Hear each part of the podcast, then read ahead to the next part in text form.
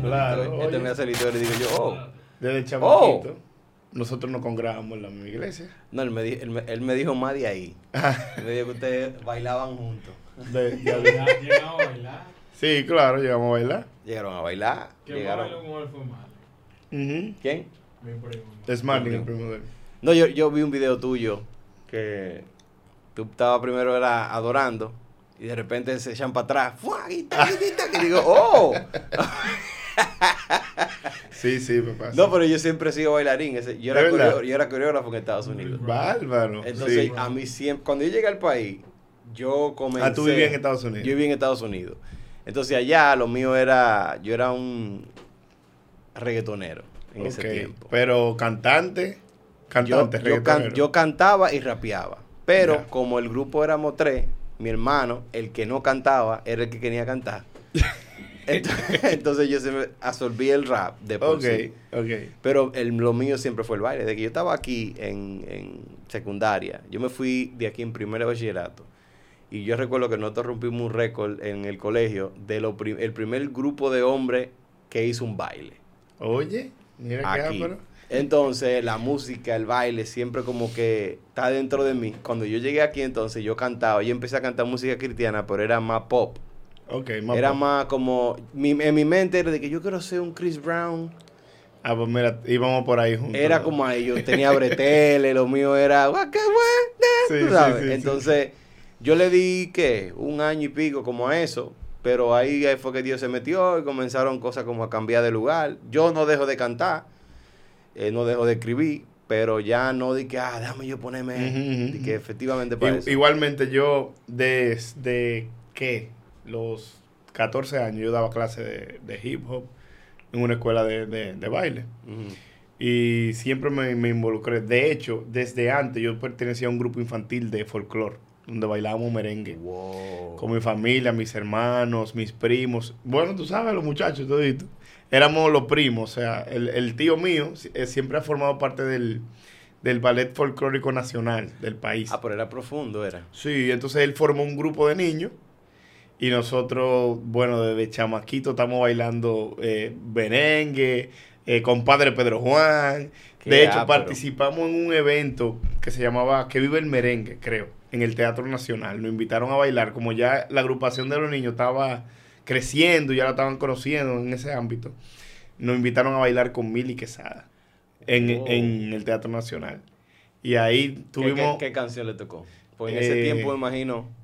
Era como un popurrí ahí que hicieron... Estaba Johnny Ventura, Mili Quesada, varios de esos artistas, tú sabes, fuertes. No me acuerdo la canción ahora mismo. No, no, eso, eso fue 2005 por ahí era mucho maquito y ya estábamos en parte del estrellato de que de, y nada, y nos presentábamos muchísimo en la feria del libro, me acuerdo, anual. Wow. Y luego que fuimos creciendo, evidentemente, cada quien, porque era algo como yo lo llamaría como que fue una etapa bonita donde participamos de, ese tipo de actividades, pero en la medida que uno va creciendo, como que se va perfilando a otras cosas, tú sabes. Cada quien como que va, encontrando realmente su sabor real en una línea, y se fue luego, luego de eso, yo, bueno, a mí siempre me gustó el hip hop y yo empecé a dar clase de hip hop, duré varios años con Smarling, el primo de ellos también, que nosotros bailábamos juntos durante mucho tiempo. Eh, pero tú sabes que en el ámbito ya donde yo me estaba desenvolviendo, a nivel eh, con ya bailarines profesionales del área que nos estaban llamando para competencia, el ambiente no era muy sano. Mm, sí, Entonces, eso, es normal. Eso es normal. Entonces, yo sí, mi sueño era como que llevar el hip hop al evangelio, como que poder tener una escuela, eh, que podamos como que eh, dar lo que Dios nos dio en ese ámbito, pero lamentablemente aquí no tiene eso tanta fuerza, o sea, aunque lo intenté en la iglesia, uno hacía su coreografía y eso, pero al final, ¿qué te digo? No es que no me, no me gusta, pero decidí como que optar por, por, otras cosas. Exacto. A mí me pasó que yo cuando llegué aquí, yo recuerdo como yo siempre escuchaba mucho hip hop, mi artista favorito era 50 Cent yo me crié, yo duré tres años en New York, so yo, era como mi base. Sí, sí, sí, eso, era lo mío. Cuando yo llego al Evangelio, a mí de por sí la música suave nunca me gustó. O sea, a mí nunca me gustó la balada. Entonces yo decía, se me va a hacer difícil como escuchar este tipo de música porque yo solamente hace que 11 años eran más canciones suaves, lo que se escuchaba. Y yo, Ay, eso no era lo Eso no era lo mío. Entonces un día me invitaron a un evento de Hokum Sí, Juku. Entonces ahí, cuando yo veo el baile nítido, pero lo que yo estaba escuchando era hip hop. Yo decía, ven acá. Pero ¿y esa gente son cristianas? Porque la canción... Exacto. Yo, cuando Habían dos o tres grupos así en el momento. Y yo comencé a, darle oído y ahí fue que me encontré con la Cray, con Andy Minio y tú saltiste y dije yo, wow, hay un movimiento fuerte. Sí, sí. Y eso me, como que me transformó la visión de, ah, pues, esto sí se puede, o esto sí, sí y eso me inclinó mucho es como a, seguir en la línea. Y ahí yo, cuando hacía los mix de baile, yo cogía canciones de ellos. Claro, claro. Y de, y de eso se trata, porque yo creo que al final, y estoy totalmente seguro, todo eso lo permite Dios. esos talentos, esos dones, y, hay que hacerlo para Dios. Y con eso también uno le llega a otras personas y motiva a otros jóvenes a, hacer eh, ese tipo de cosas. Sí, que le, cambia la mental, le cambia como el chip de a lo mejor lo que están acostumbrados a, a experimentar de lo que es en la iglesia o lo que cuando tú le metes como todos los sabores, todos los colores de Dios a través de todas las artes. En las artes. Yo amo las artes. Yo amo al que pinta todo lo que tiene que ver con arte porque yo sé lo difícil que como sentarte a plasmar tu, cre tu idea. Tu creatividad. Tu creatividad, como deje eso fluir. Y por eso yo respeto al que, al que graba video, al que hace guiones. al que escribe. Óyeme, Sí, sí, sí. Porque es, tu, es tu esencia, tú poniéndole en papel y luego tú tratando lo mejor de, de tirarlo adelante. Eso es algo... Es un flow, en verdad. Es un flow. sí. Pero todavía tú tienes los huesos duros para bailar todavía. ¿Tú le tiras tu pasito? Yo, yo le doy. Podemos juntar un día en... sí, no, yo a veces en vez de hacer cardio, yo agarro y pongo la... Mi esposa sabe, yo tengo una bocinita. y yo pongo a la hija mía a bailar. porque para mí la música como que... Sí, eso, eso corre por dentro de uno. Sí, hasta para cocinar. Yo voy a hacer taco, pongo una, una, una ranchera. Voy a hacer pasta, pongo un italiano. Porque no sé, es como que la música cambia tu estado. Claro. y más si tú lo usas para tu beneficio. claro que sí, claro que sí. Tú sabes que para la boda de nosotros, de mi esposa y yo, yo monté una coreografía y nosotros rompimos ahí. ¿Tu esposa baila también? Yo la puse a bailar ese día. o sea, hicimos hip hop y todo. Bueno, casi me rompo la cabeza porque me puse a dar vuelta. Ah, pero tú te fuiste al extremo. Tú querías que esa fuera tu, última noche también. Pero gracias a Dios todo salió bien. la esposa mía yo le he enseñado a bailar. Realmente ella se escribió en el Evangelio como que tiene tres pies izquierdos. Pero yo, ella, lo intenta. Ella sabe más ahora de lo que sabía antes, pero realmente como era algo desde chiquito, como es difícil yo no hacerlo. Sí, sí, entiendo, entiendo. O sea, mis hijas yo la agarro, la pongo a bailar, la ven, salta, vamos. Y eso como que la pone en un mood también diferente. Claro, claro, claro. pero, bro, gracias de verdad por estar aquí. Mi hermano, este es un placer para mí. Gracias. Oye, yo estoy contento, yo estoy contento, porque a mí de por sí, como te dije, yo soy curioso y, y hablar es algo que me, me, gusta. Tú sabes, tener conversaciones sumamente abiertas. Y para mí es un honor tenerte aquí. No, para mí es un este honor, espacio. privilegio. Y, y, me gozo. Vamos a conocer aquí, a, no, aquí es, compartir. Esto es lo más chulo, ¿no? Porque yo, yo siempre le decía a Joseph que el, el, el concepto de lo que uno hace aquí es como cuando tú tienes mucho tiempo que no ve a alguien, ¿verdad? Y cuando te juntas con esa persona, se habla de todo. Es como que una conversación sale a la otra y de una a la otra. Sí, sí, sí. Y como, como captar esa conversación es como sería, sería chula. Claro. Y más cuando tú no conoces plenamente. Porque esta es que la segunda vez que nos vemos cara a cara. Que nos vemos exactamente, porque nos vemos en las redes y eso. Las pero, redes. pero sentarnos a conversar, o sea, esa es la mejor forma de poder conocer. Exacto, y así. No, de verdad que sí. Mira que cuando te vi en la barbería, eh, después que tú te fuiste, que lo me dijo, ustedes se parecen. y, yo sé por qué lo dice. Porque hay algo en ti que yo como que refleja un poquito en mí. Tú y yo tenemos prácticamente, creo, no te quiero poner más viejo, tú y yo tenemos casi la misma edad. Yo supongo. Yo espero. ¿Por dónde va?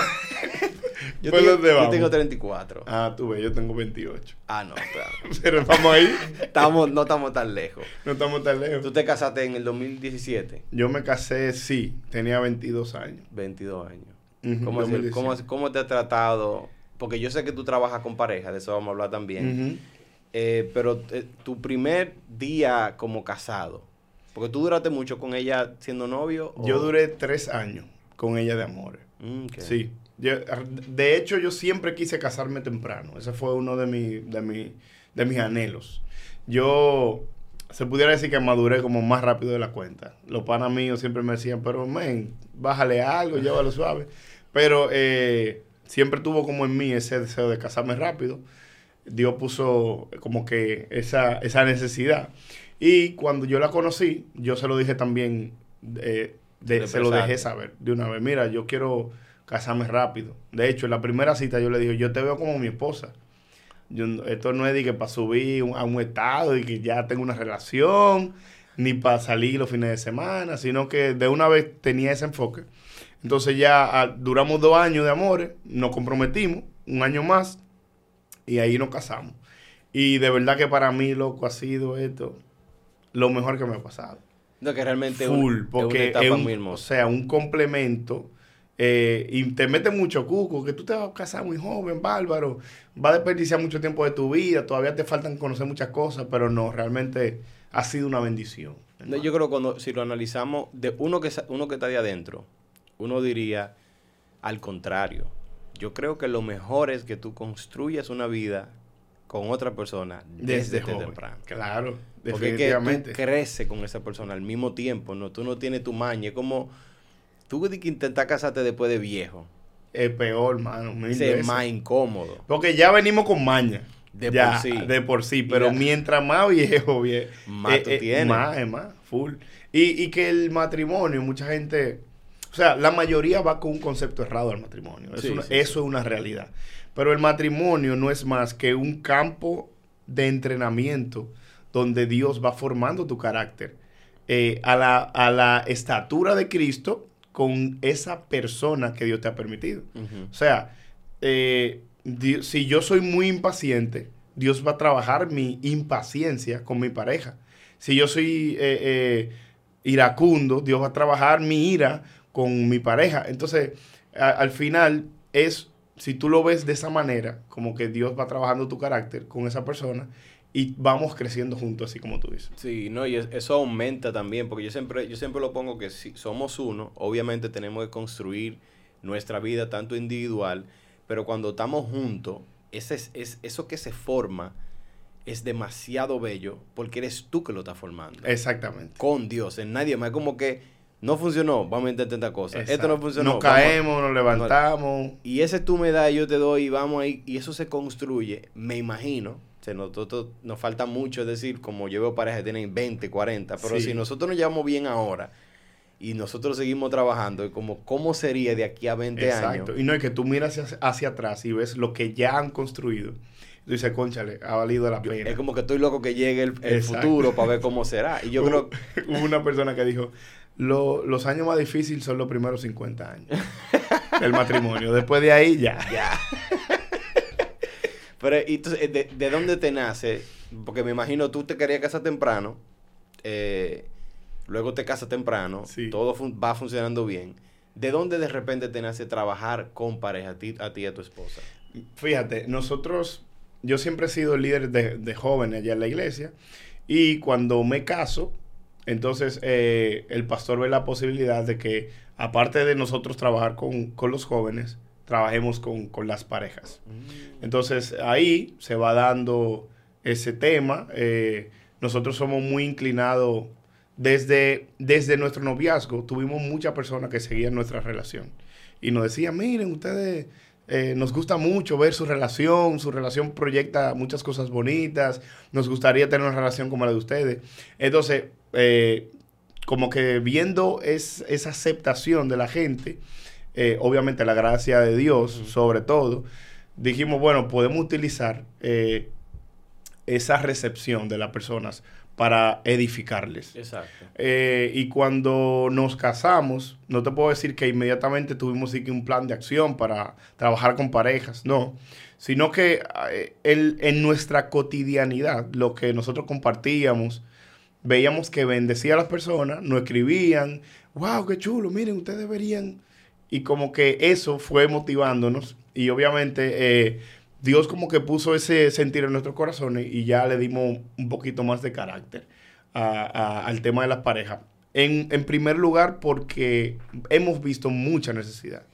Hay mucha necesidad en, eh, en, los matrimonios. O sea, hay un porcentaje alarmante de personas que están teniendo muchísimo. O sea, los problemas, eso es parte del día a día. Pero eh, en de, de, los, de, ir a problemas a personas que ya no se entienden y que están en el umbral del divorcio, o sea, eso, esas cifras están alarmantes, aún dentro de las iglesias. Y nosotros dijimos, bueno, eh, si, si Dios ha puesto alguna herramienta en nuestras manos que podamos compartir con noviazgos, que es el momento para prevenir. Porque ya si tú estás en el matrimonio y tienes la, la, situación, vamos a hablar de qué podemos hacer para solucionar. Pero el noviazgo es el momento para tú prevenir llegar a esas situaciones mañana. Entonces dijimos, bueno, eh, Dios nos ha inquietado a eso, a que podamos compartir con jóvenes, los solteros, los noviazgos y los matrimonios. Eh, y si hay alguna cosa que pudiéramos poner en sus manos para que puedan mejorar su relación de noviazgo, de matrimonio, entonces, bueno, pues eso es de Dios. No, y realmente así, cuando yo hace mucho no pasaba igual, es como que, ay, qué lindo. Entonces tú como que dices, ¿qué estoy haciendo con esto? Tenemos, vamos a sacarle provecho, porque si todo el mundo ve algo, es porque algo se construyó y se sigue construyendo que, que está llamando una atención a una necesidad. Correcto. Y ciertamente los noviazgos dentro de las iglesias, por como usan el modelo del noviazgo que aprendieron afuera, y llegan, no lo usan como una pre, no, sino que es para hacer lo mismo que hacen los otros y obviamente estamos conscientes de que ese modelo está dando defecto. Está dando defecto, Entonces, por eso yo comencé a trabajar directamente con eso. Eh, comencé a lanzar los lunes, por lo menos en las redes, eh, ya de manera externa, un lunes para dos. Lunes para dos, sí. Que era para, para tocar esos temas con pareja, porque yo creo que las parejas jóvenes son las que hoy día están como más aún, porque saben, el desarrollo de la, de la sociedad, que ahora tú no eres machista, pero entonces del feminismo, entonces como que los roles... Están muy difusos. Están muy, están muy confusos. Entonces a veces es como que no saben dónde jalar y vuelven al pasado, como su mamá lo hacía. Entonces como que hay mucha confusión. Exacto. Y yo creo que nosotros, jóvenes, al final terminamos como creando entre nosotros roles saludables dentro de lo que la Biblia nos enseña, pero también de nuestra misma vivencia y construimos cosas diferentes. Es correcto. Porque yo no puedo llegar a mi, a mi casa, por ejemplo, ah, ¿dónde está la comida? Como con esa... Porque, por ejemplo, en el caso de mi esposa, mi esposa no, no sabía cocinar cuando nosotros nos casamos. Ahora, yo sí, porque yo siempre, yo trabajé de sous chef en Estados Unidos. Amo la cocina yo soy el que más cocina, pero es porque me gusta. Yo me siento como bien cocinando. Entonces, como muchas de las cosas que ella no sabe, yo fui que se la fui enseñando. Entonces, si yo hubiese entrado con ese modelo de que no, que la mujer, que entonces a lo mejor causo más problemas. Y yo digo, no, sabiamente tú comienzas a formar un rol y una estructura en la familia que tenga un poquito más de balance y tenga sentido a tu realidad. Claro, e, eso es, es tremendamente de acuerdo. Eh, y los, roles que Dios ha establecido en la Biblia no son que la mujer tiene que cocinar y yo soy el, el patriarca y, a mí hay que obedecerme. Eso no es lo que dice la Biblia. O sea, esas son costumbres generacionales que, que hemos arrastrado y que, bien como tú dices, o sea, se supone que somos un equipo. O sea, en qué tú eres bueno, en qué yo soy buena. Vamos a, vamos a unir esas fuerzas y tener resultados. O sea, Dios es claro eh, eh, cuando establece en la Biblia los roles. Exacto. El hombre debe amar a la mujer como Cristo amó a la iglesia. Y la mujer debe sujetarse a su marido. O sea, dentro de esa dinámica, no importa que yo haga oficio. Exacto. Que la gente cree que ya, yo, si yo hago oficio soy menos hombre. No, eso no te quita, eso no te quita. O sea, y, tú puedes cocinar también, o tú puedes atender a los niños porque al final somos un equipo y bien como tú dices, tenemos que ver cuáles son nuestros fuertes y entenderlo. Por ejemplo, yo no puedo venir, no, que mi mamá hacía la bichuela así. No, es un problema. ¿Entiendes? Si ella le nace a mi esposa, o sea, yo le puedo decir, mi amor, me gustaría que mira, eh, mi mamá hacía la bichuela así, pero hay que saber cómo decirlo. Claro, porque eso, puede, eso puede traer problemas. Una guerra. ¿Entiendes? pero hay que ser paciente y esperar que las cosas, porque cuando tú te casas, tú no puedes, tú no puedes esperar que esa mujer te va a tratar como tu mamá, o a la mujer no puede esperar que ese hombre va a ser como su papá, que muchas veces inconscientemente uno hace eso. Sí, es que uno, uno vuelve como al pasado para ver cómo se maneja, como no sabe lo que está viviendo, como es más fácil yo, ¿cómo papi hacía? ¿Cómo? Entonces, tú piensas que por lo que tú veías a través de los ojos de un niño en tu casa, tú dirías, no, pues yo le funcionaba, porque tú no sabías lo que pasaba detrás de cámara, a lo mejor eso no estaba funcionando, pero tú no lo sabías, ellos nunca te lo enseñaron a ti.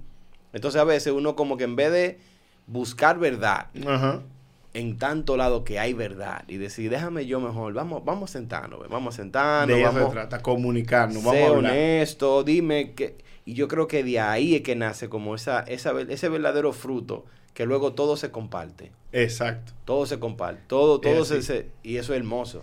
Claro, full, full. De verdad que yo creo que en la medida que vamos construyendo juntos eh, en el, durante el matrimonio, vamos creciendo juntos, eh, nos ayudamos en las cosas que, tengamos que hacer, tanto apoyarnos en nuestros proyectos personales, el uno con el otro, de manera colectiva, y ir construyendo algo hermoso con, nuestros niños y todo. esa es la parte que más me gusta. Cuando nosotros, Liz nació, yo siempre he tenido como este, el, un, que la vida va por etapas y que cuando un niño tiene tres meses, tú, tú cambias tu manera de manejarte dentro de la casa cuando tiene tres meses que cuando cumple el año. Sí.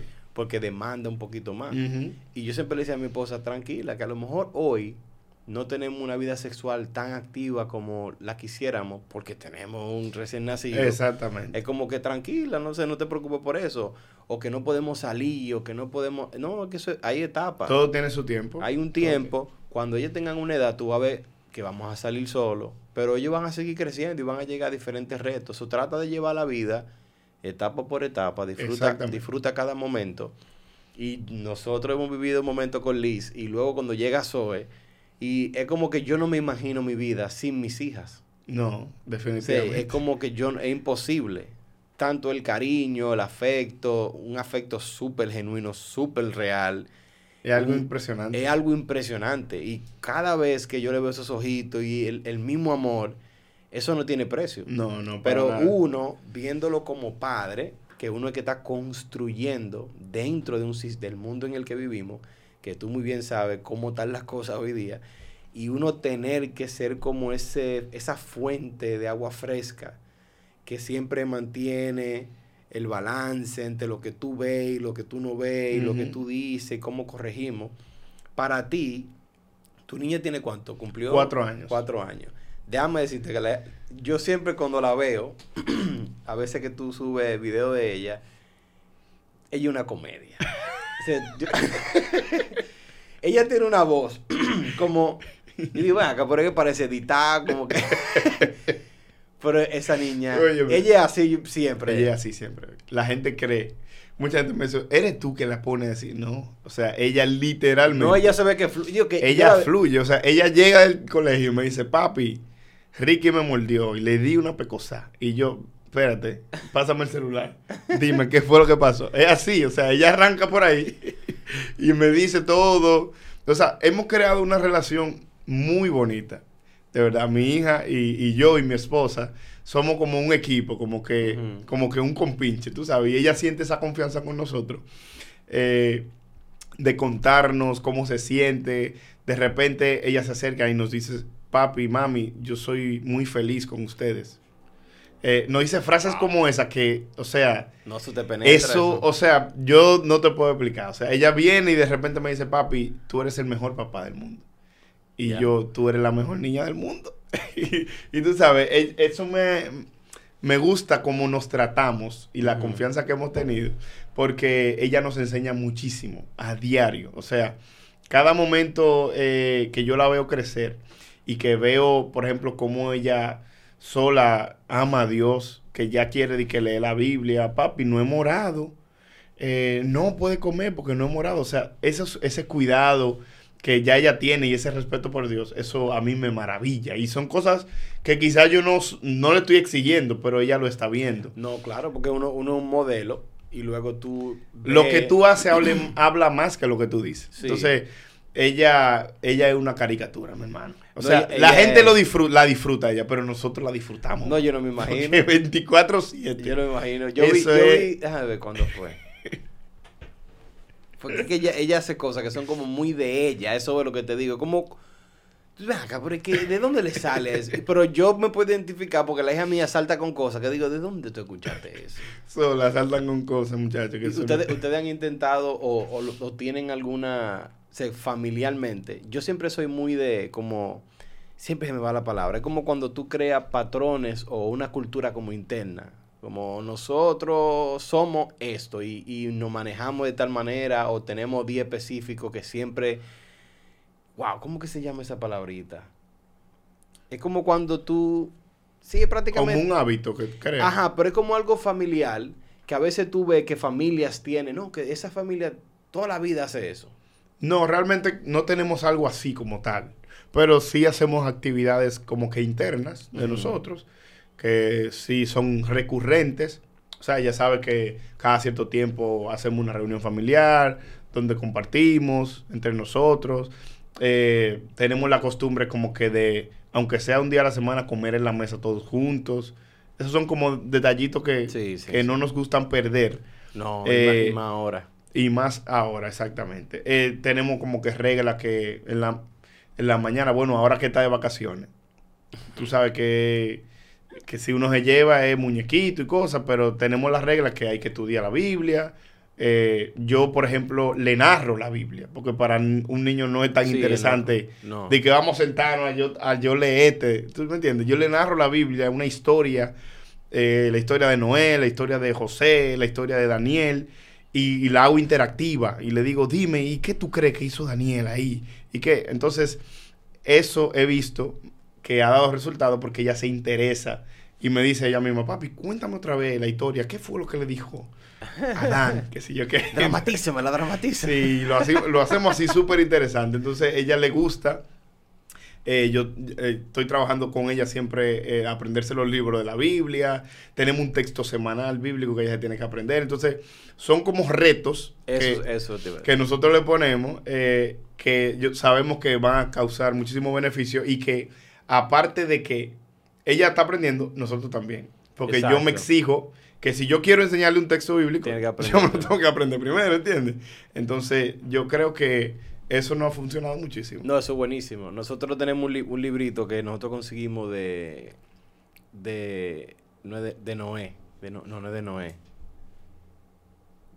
Ah, de Jonás. De Jonás. Y yo hacía eso mismo, yo se lo dramatizaba, porque él va, te va enseñando en inglés y en español. Yo trato de siempre hablar inglés y español a la niña. Entonces ella se emocionaba tanto, entonces toda la noche se cogía, léeme ese libro. Pero entonces tú sabes que yo no podía bajarle porque ella me decía, pero dilo, dilo. Tiene que ser con la intensidad. Sí, tiene que ser. Y algunas veces cansado. Yo creo que ahí es donde uno saca lo, mejor de uno para darle lo mejor a no, Tú puedes llegar explotado del día, del ajetreo, pero cuando tú ves esos ojitos, que ella te dice, papi, vamos arriba, ya, y se acabó todo.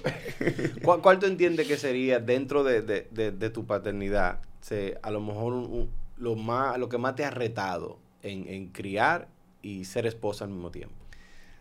Eh, bueno, yo creo que sacar dentro de la vida tan acelerada que uno lleva eh, y los compromisos y mil, mil cosas siempre que hacer, como que sacar ese tiempo para ellas eh, ha sido un reto.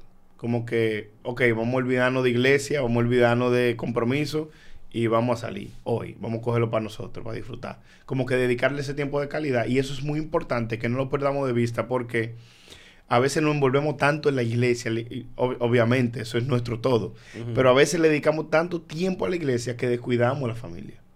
Y con eso hay que tener cuidado, porque nuestro primer ministerio es la familia. Eh, Dios me va a preguntar, eh, me va a demandar a mí de mi familia. O sea, yo como sacerdote de mi casa, eh, debo, debo provocar que ellas amen a Dios. Exacto. no que le cojan miedo. Porque yo vengo de una generación donde habían culto los siete días de la semana. Y que había que estar ahí. Y que y yo lo amo. Yo, o sea, yo amé eso. Pero hay otras personas que le cogen miedo a eso. Sí. Entonces, en ese balance hay que tener como que cuidado de que amen a Dios, pero que lo vean divertido. Que lo vean, eh, eh, o sea, a mí, yo, yo quiero lograr que mi hija tenga la pasión por ir al, ay, hoy hay culto, vámonos. ¿Entiendes? Entonces, eso en primer lugar. Y en segundo lugar, el reto de modelarle, eh, modelarle a Cristo. Más que yo decirle, mira, tú tienes que ser, tú tienes que ser cristiana mañana. No. Mi, mi, deseo es que ella vea en mí, de verdad, una persona que es coherente con lo que predica. Porque yo creo que uno de los males más grandes dentro de las iglesias y por la y la razón por la cual muchos hijos de cristianos no quieren saber de Dios. Muchos hijos de pastores descarriados feo. Muchos hijos de líderes que son hasta ateos. No es por otra cosa, sino porque en la iglesia son alguien y en la casa son otra cosa. Son otra cosa. Entonces, yo no puedo predicar, romper banco y hablar en lengua en la iglesia y después en mi casa darle golpe a mi esposa y que mi hijo lo vea o mi hija. O sea, yo no puedo predicar en, la iglesia que yo soy el más santo y en mi casa mi hijo, mi hija y mi esposa me tienen miedo porque soy un monstruo. Entonces, esa desociación de la realidad es lo que hace que muchas, muchos hijos de líderes cristianos aborrezcan a Dios. Porque dicen, no, es que Dios es una mentira. O sea, e, eso del cristianismo no es verdad.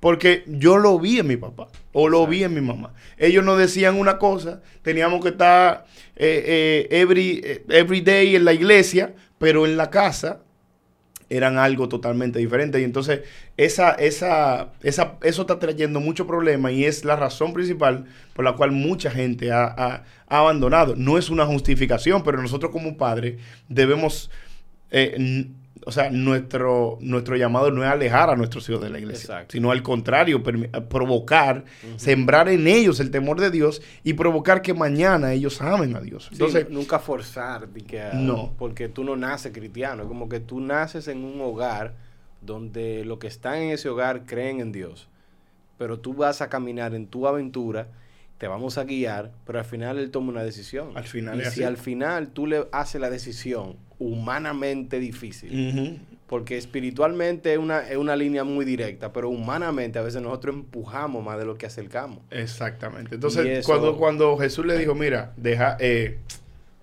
instruye al niño en su camino y aun cuando fuere viejo no se apartará de él. Tiene que ver con ese testimonio que yo te doy. Exacto. O sea, como te dije al principio, lo más importante es lo que mi hija ve de mí cómo yo actúo con mi esposa, cómo yo actúo con ella, qué ella me ve haciendo. Se, topa conmigo orando, se topa conmigo leyendo la Biblia, eh, ve una relación fuerte entre, entre mi esposa y yo, que, ojo, eso no hay nada que, que provoque más salud emocional en nuestros hijos que ver una relación fuerte entre papá y mamá. O sea, cuando ellos ven esa relación estrecha entre papá y mamá. Y el cariño, el Ese cariño, el afecto. Y que ellos sepan que mamá es primero que ellos. O sea, no, porque, oye, a veces llegan los hijos y le dan un zumbón a, papá.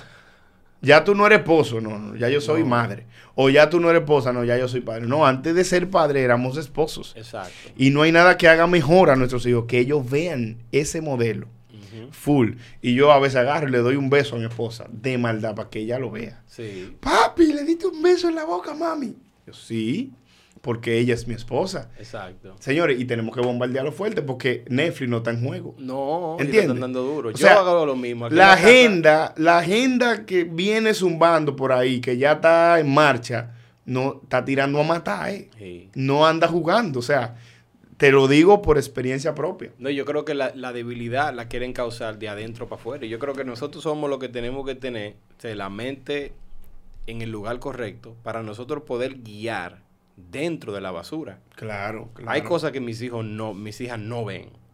Simplemente. Exacto. Yo no le doy mi celular y que vea lo que tú hay que supervisarlo todo. Porque todo está muy manchado con, con todo Como yo soy tecnológico, de por sí me gusta indagar, yo siempre velo por saber. ¿Qué también? qué está pasando en el mundo, por dónde se están filtrando las cosas. Porque las redes sociales tienen su, su manera de ellos tirarte lo que tú quieres. Claro.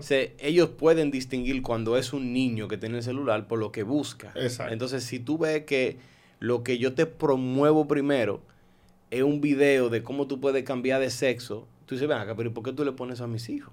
Entiende. Tan rápido. O porque, ah, eso es lo que tú entiendes que ellos necesitan. Entonces, uno tiene que velar.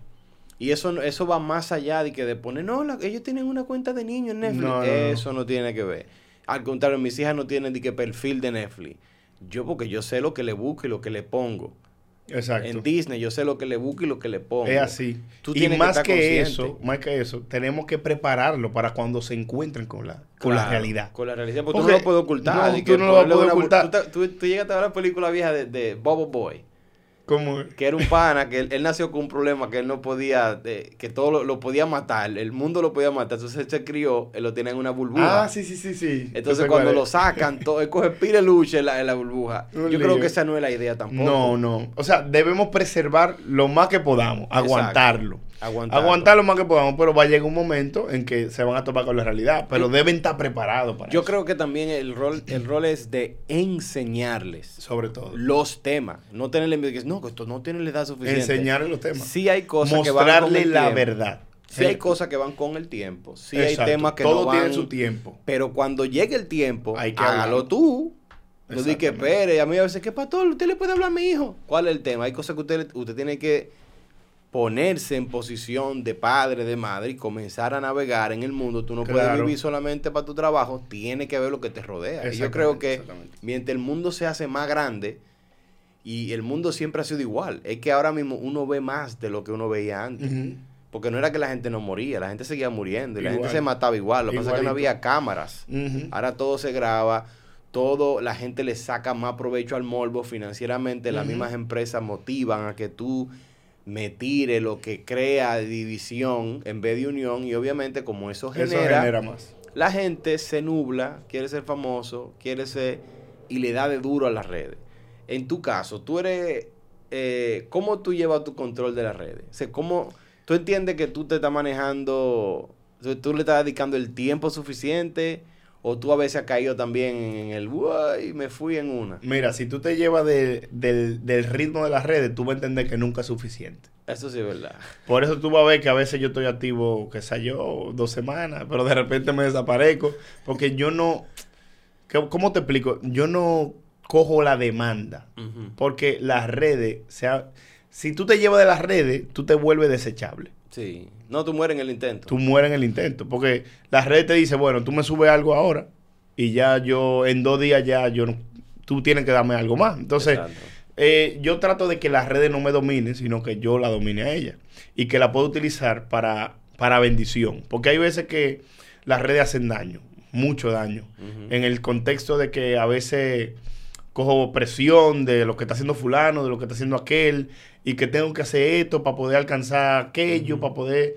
Y esa no es la idea. O sea, realmente yo creo que quizás no la estoy manejando perfectamente las redes, no te puedo decir, pero eh, en el sentido de que cree una presión sobre mí, como que tú lo estás haciendo mal o deberías. No, eso gracias a Dios. que yo, yo creo que a veces. No ha pasado. De que el manejarla o no, eso es muy arbitrario. Yo siempre trato de, de guiar a la gente a entender de que nosotros fuimos una generación que nos criamos sin eso y que eso no tiene tanto tiempo para tú hacer entender ahora mismo como que tu vida depende de eso. No, exactamente, No, tú tienes que tener un control. Yo soy plenamente como que yo decidí, lo mío es ministerial y punto. Ahí tú no, ves, ahí tú no ves nada de nada. O sea, ahí tú no ves nada más que no sea eso. Yo no ando ni mi vida, ni que como, ni mi familia, ni que miran nada. Lo mío es plenamente. yo al contrario, yo trato de mostrar mi vida en, en, las redes. O sea. Y hay formas de hacerlo. Lo que pasa es que hay gente que lo hace con la intención por lo que le genera. Por ejemplo, un video de. Como, porque ¿sabes que eso, eso es como un chisme. eso es como un chisme masivo. La gente quiere saber lo que tú haces. Exacto. ¿Verdad? Y yo como que decidí ser secretamente increíble, que tú quieras tener una conversación conmigo para tú saber qué es lo que yo hago. Ya, ya, ya. Porque a veces cuando tú tiras de más, la gente cree que realmente te conoce, por lo que ella ve. Como que cuando te hablan, ay, a ti te gusta tal cosa, y yo me quedo, eh, a lo mejor no. O sea, a lo mejor eso fue una foto muy arbitraria y tú ya tú piensas que por eso es, como esa distinción. Pero yo sí entiendo que cuando, sé, todo lo que, como dicen, todo lo que gatico y bebé genera. Eso gusta.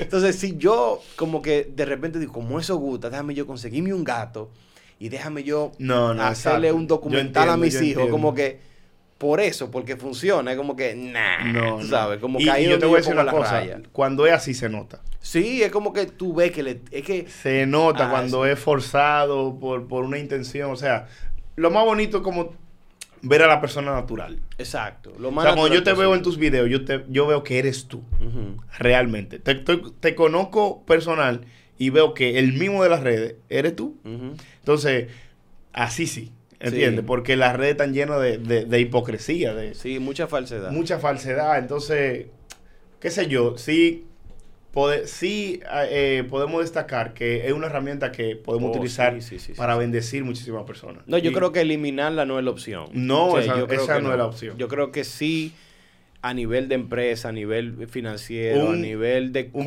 a nivel de conexión. Sí, sí, sí. ¿En qué otra época?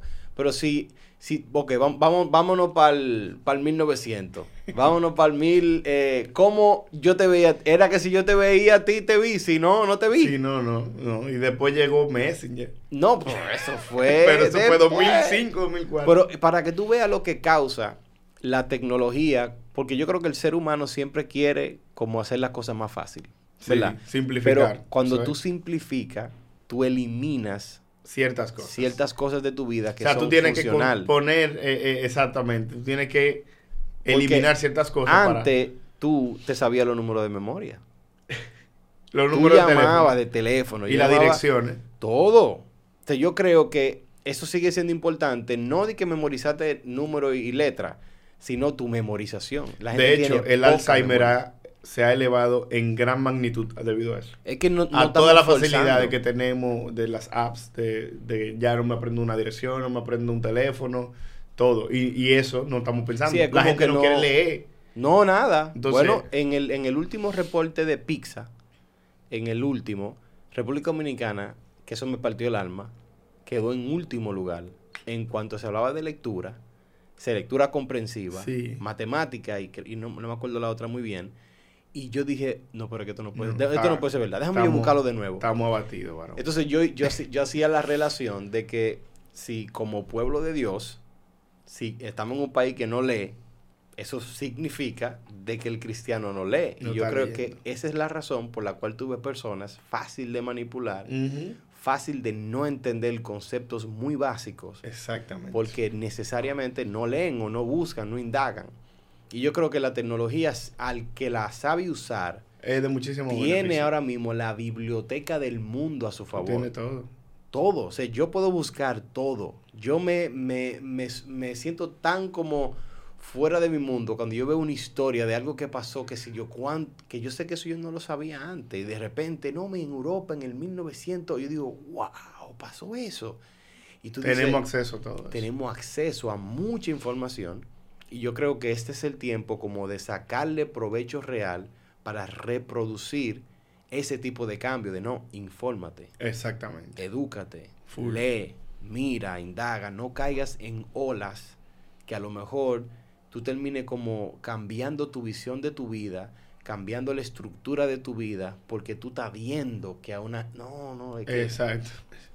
Eso está pasando mucho. O sea, eh, estamos en una generación muy influenciable por esa misma razón. Sí, muy influenciable. Muy influenciable. en, tema de que difícil quieren que un, un, un artista, te, a lo mejor que no, no maneja ese tema, pero como tiene mucha fama, como, ¿qué, qué pensará fulano? Exacto. ¿Y qué sabe ese fulano ¿Y qué sabe eso de eso? No.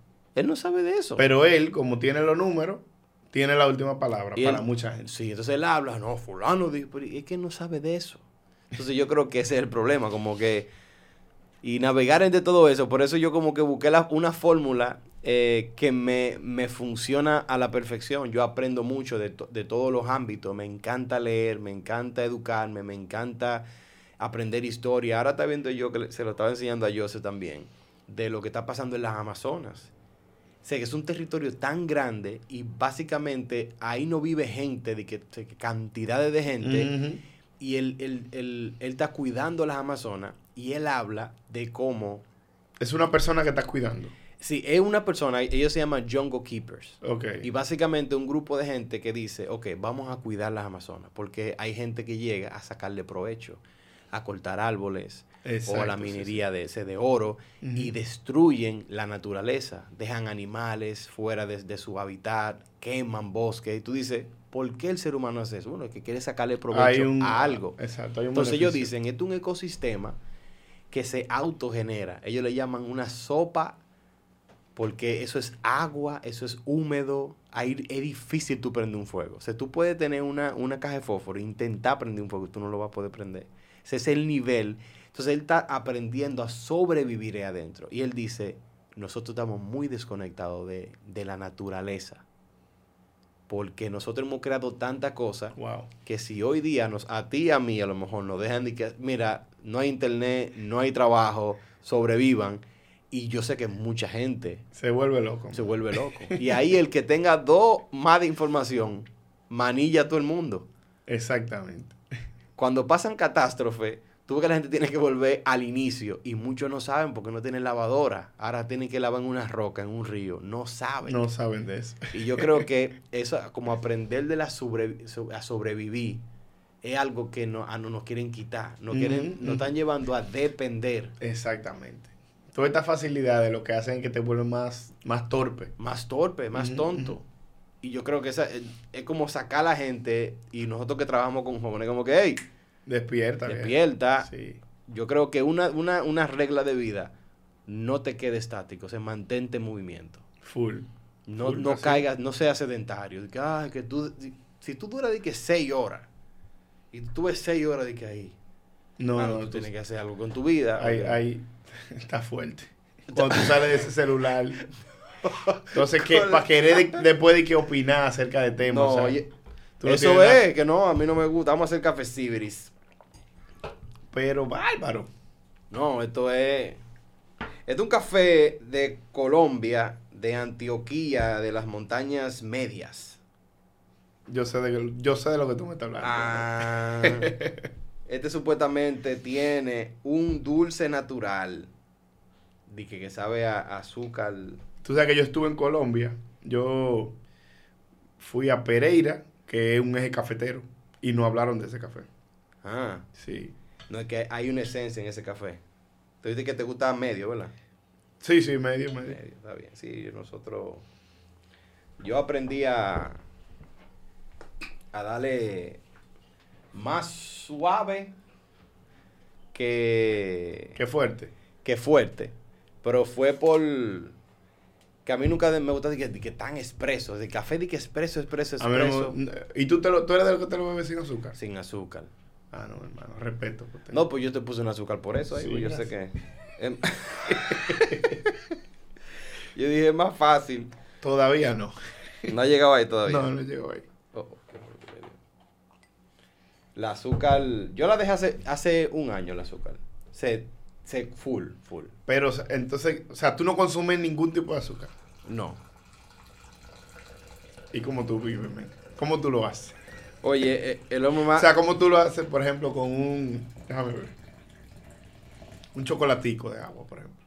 No lo bebo. Yo sé que a ti te gusta el pan con chocolate. Sí. A mí me gustaba mucho el pan con chocolate. Yo era de lo que le metía el, el el pan, el, pan, lo dejaba ahí, después lo sacaba y después lo sacaba y me lo comía. Vamos a dejarlo ahí cuatro minutos, que el... Pues si yo era de lo que agarraba el pan con chocolate, lo metía en el, en el, en el pan, digo, en el, el pan con chocolate y metía el pan en el pan, oye. El pan lo metía en, la taza, todito, si yo lo picaba chiquitico y después me sentaba como si fueran palomitas. Guap, guap. Eso es vida, man.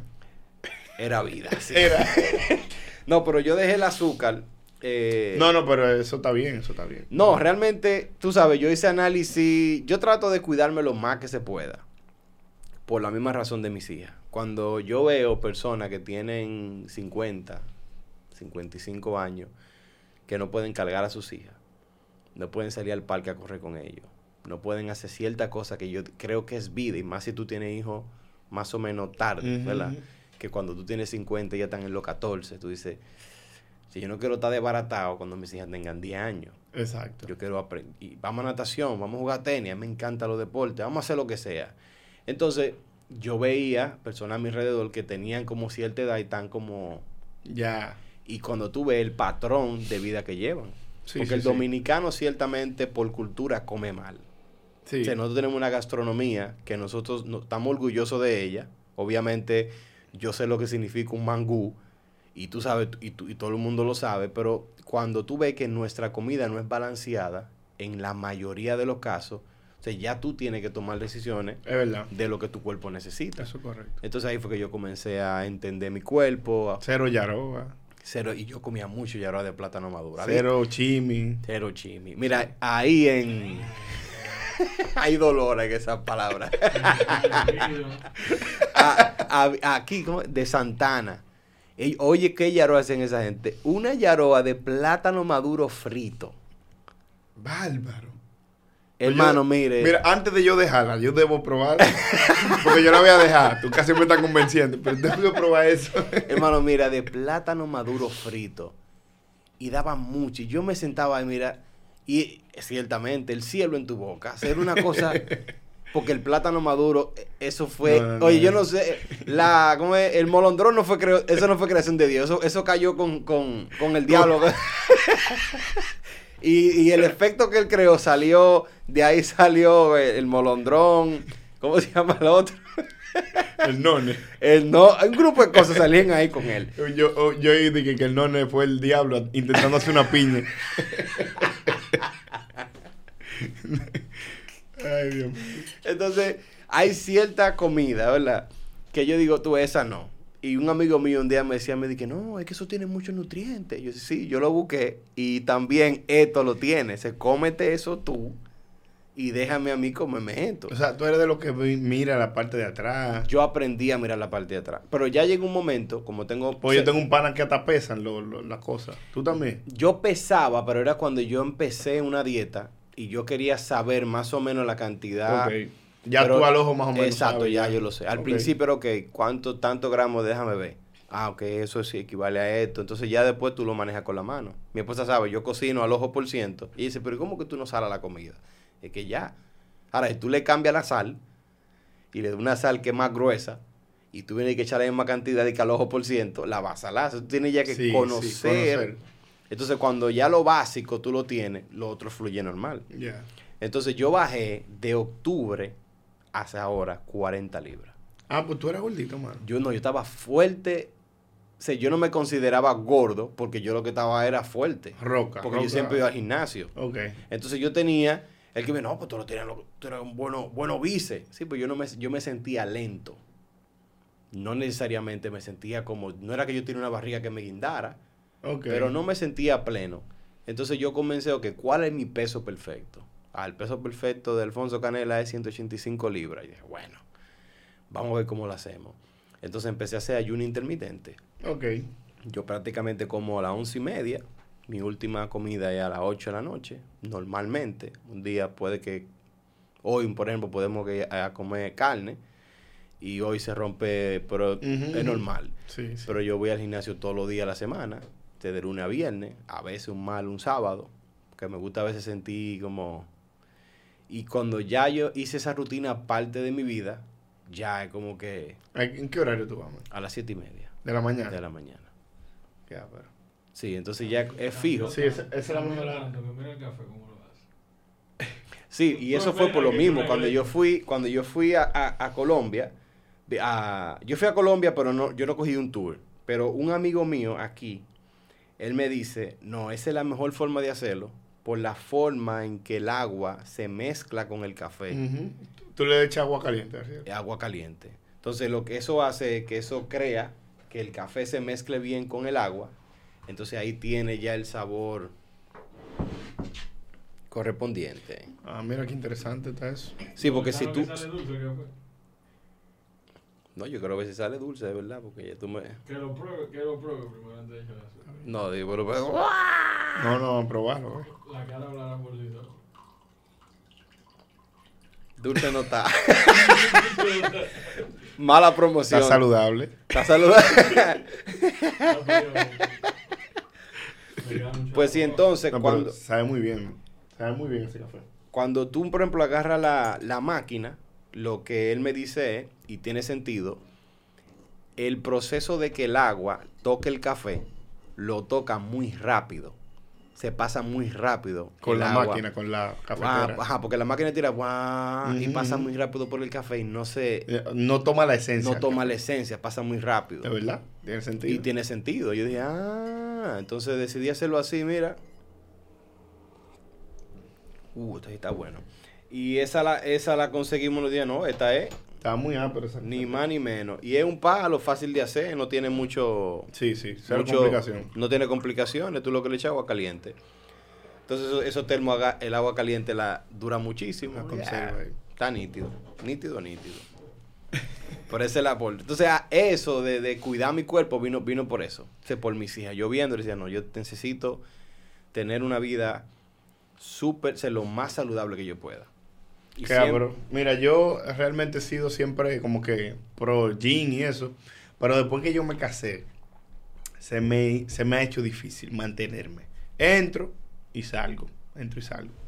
Se me ha hecho, ma- se me ha Pero hecho tú quisieras- tú quisieras estar full, ¿verdad? Full, mano, full. ¿Qué tiempo tú entiendes que tú puedes? O sea, ¿qué tiempo tú sacarías Eh, de tu horario? La en la ma- mañana es, que es, la- es lo mejor, porque cuando La tú mañana ya en la mejor. mañana eh, sales de tu rutina de gym, ya tú- el día como que tú lo pasas como que como Sí, chévere. Pompeado, como si uno Sí, exacto. Porque es que ya después de un día, por ejemplo, de trabajo y eso, meterse en un gimnasio es difícil. Es más, no, y más que lo dije. Es más cansón. No, y más que los gimnasios también a esa hora tan que dan asco. Full, man. A mí me tocó ir, me tocó ir, porque no me gusta que faltar. Y dije, está bien, no voy a ir en la mañana, porque tenía un compromiso en el colegio. Y dije, déjame yo ir en la noche. Me arrepentí. Pero tenía que ir, tú sabes. Pero Claro, la, cantidad de gente, hay muchos jóvenes. Es como que yo siempre digo de que, no, me gusta que tú te esfuerces y que llegues al gimnasio, pero no vaya al mío. Vete a otro. Porque uno tiene, uno tiene que aguantar los chamaquitos de 13, 14 años que quieren echar para adelante. Lo que- Me gusta verlo, me gusta. Pero ellos agarran una máquina entre cuatro y y, duran, ahí- demasiado ahí. Exacto. Y tú quieres como enseñarles, pues lo que están echelchando, tirándose fotos, viviendo el momento. Entonces ahí que yo digo, tú ves, mira, ustedes pueden ir a otro gimnasio y también está excelente. Pero sí, sí, mano, me voy a poner en eso. No, yo creo que es muy importante. Es muy importante. Y yo creo que si tú mismo intentas bailar, hay pasos que no te salen. Pero claro. si tú papá. estás más en salud, te salen más, Claro, tú saltas claro. más, tienes más estamina. A mí me funciona también mucho para la preparación de mensajes. O sea, yo tengo que preparar mensajes, obviamente todos los fines de semana. Hay ideas que cuando yo tengo la mente más como lúcida, como que las ideas Fluye más. fluyen más. Entonces creo que todo eso tiene que ver por la alimentación, el ejercicio, mantener mi cuerpo como lo más estable posible. Eso para mí es como que es salud. Yo no, yo no lo veo como, ah, dame yo bajar par de libras. Porque yo me he dado cuenta que el que tiene una mentalidad de déjame bajar 5 libras, cuando la baja vuelve y la sube. Porque logró lo que quería, bajar 5 libras. Exacto. Entonces le traen una pizza, ay, ya baja las 5 libras, ven, y la aumenta. Entonces cuando yo digo, quiero comer saludable, ya- no es bajar libras, yo quiero mantener el comer saludable. Exacto, ya un, un estilo de vida. Exacto, y ya gracias a Dios estamos nítidos. Pero tú, tú también tienes que predicar, tú también tienes que preparar, Sí. tú también tienes que navegar entre la familia, la esposa, el ministerio. ¿Cómo tú, qué tiempo normalmente tú sacas de la semana? ¿Cuál es el proceso de Jonathan para preparar un mensaje? Bueno, eh, tú sabes que el que está preparando, el que prepara mensajes siempre eh, en su diario vivir está como que observando cosas. Entonces, desde el lunes yo estoy mirando. Me pasó un guagüero. ¡Fua! Este guagüe. Este Baja guagüero. la velocidad. Como que en todo tú vas viendo como que, mira, puedo tocar esto, puedo hablar de esto. Tratar de, de ver como que la cotidianidad, eh, de alguna manera, cómo la puedo expresar en mi mensaje. Eh, a partir de que ya tú tienes un tema, por ejemplo, voy a tratar tal tema eh, el próximo fin de semana. En, durante, todo el, durante toda la semana veo como que todo lo que va sucediendo y voy aportando. Hay veces que no hay nada hasta, el- hasta la hora cero Sí, me ha sí. pasado. Y ya faltando eh, el día anterior es que me siento y termino el mensaje.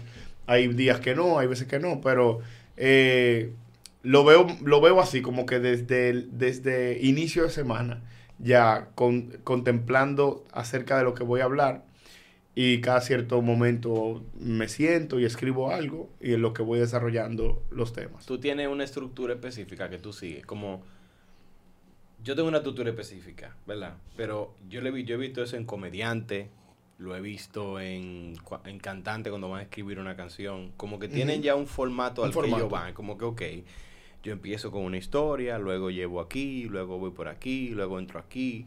O sea, tú tienes a lo mejor un, un modelo el cual se te haga más fácil aplicar las ideas que te llegan del día a día, como tú sabes dónde encajarlas.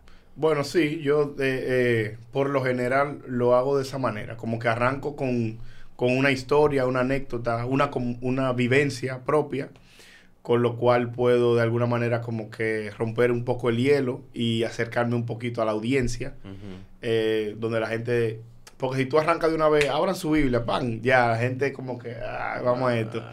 pero yo trato de como que de acercarme un poquito a la audiencia, eh, a ver si se pueden identificar conmigo en algo, una dinámica, eh, y a partir de ahí, cuando he captado la atención ya de, de la gente, entonces entramos al tema. Por lo general hago una introducción, eh, acerca del tema a tratar y luego identifico un problema para luego desarrollarlo la solución. y buscar una solución. número, vamos a tocar tres puntos acerca de este tema principales. Hago una pregunta, por lo general, eh, eh, acerca de tal cosa. Bueno, vamos a, vamos a responder esta pregunta con estos tres puntos. Y luego de esa resolución de problemas, bueno, bueno, una, una conclusión y, el, y, te llevo a la reflexión. O sea, más o menos ese es como el esquema. No todos son así, a veces algunos varían. sí, porque ese formato viene siendo como el, singular. Es como, es como que pum, pum, pum, pum, pum. Exactamente. Sí, Yo, yo trato de utilizarlo los dos. Hay mucho también el circular. Y yo empiezo con una historia.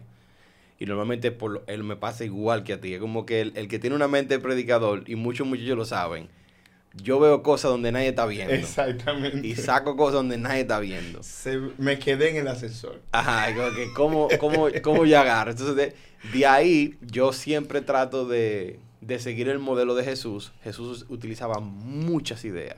Sí. Entonces él, él veía... Sí, era muy creativo para predicar. Muy creativo. Por eso es que para mí es un arte. Es como que tú estás encajando piezas culturales, sociales, bíblica, y después te va la historia de o como que tú tienes tanto ahí y es como que ese trabajo de, de, de ligar y que no hay nada más difícil que tú, de, lo, de la simpleza del diario vivir, poder estructurar un mensaje que a mí me impacte. O sea, el predicador lo hace ver fácil, pero del lado del predicador, cuando tú todavía tienes que unirlo, el rompecabezas y poner las cosas en orden, o sea, es un trabajo. Es un trabajo. Y yo aplaudo, ¿verdad? Personas como tú que tienen que semanalmente Sí. Porque yo no lo hago semanal.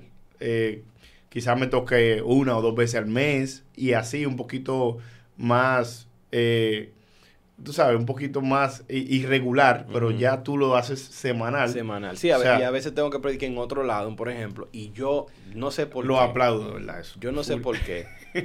A mí se me hace difícil como prediqué el mismo mensaje dos veces. Y lo he hecho. A mí también. Y lo he hecho. Cuando yo lo he hecho, lo, cambio el mensaje. Sí, cambia, Aunque tú, aunque tú tengas el mismo, el mismo folleto ahí, pero tú lo cambias, tú lo cambias. Entonces, un día yo creo que me tocó predicar el sábado y el domingo en la iglesia me tocó predicar. Y yo dije, bueno, yo voy a predicar el mismo mensaje. Y mi esposa, que obviamente yo le dije, ya lo es como tú eres vieja escuela, porque yo trato de, dependiendo del público, tú acostumbras tu voz o, el vocabulario. O agrega un elemento diferente. elemento diferente, porque tú estás hablando con un grupo más adulto.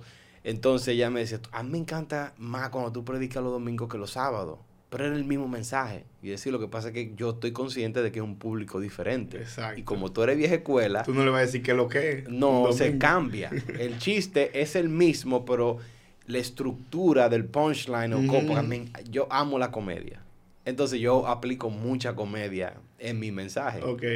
Por ejemplo, yo, yo recuerdo una vez, yo estaba aquí lavando, me mandaron un jabón de Estados Unidos que era de que Armstrong, que son súper fuertes, pero la medida es, es pequeñita, o sea, con un chin de jabón Era suficiente. tú lavas la ropa.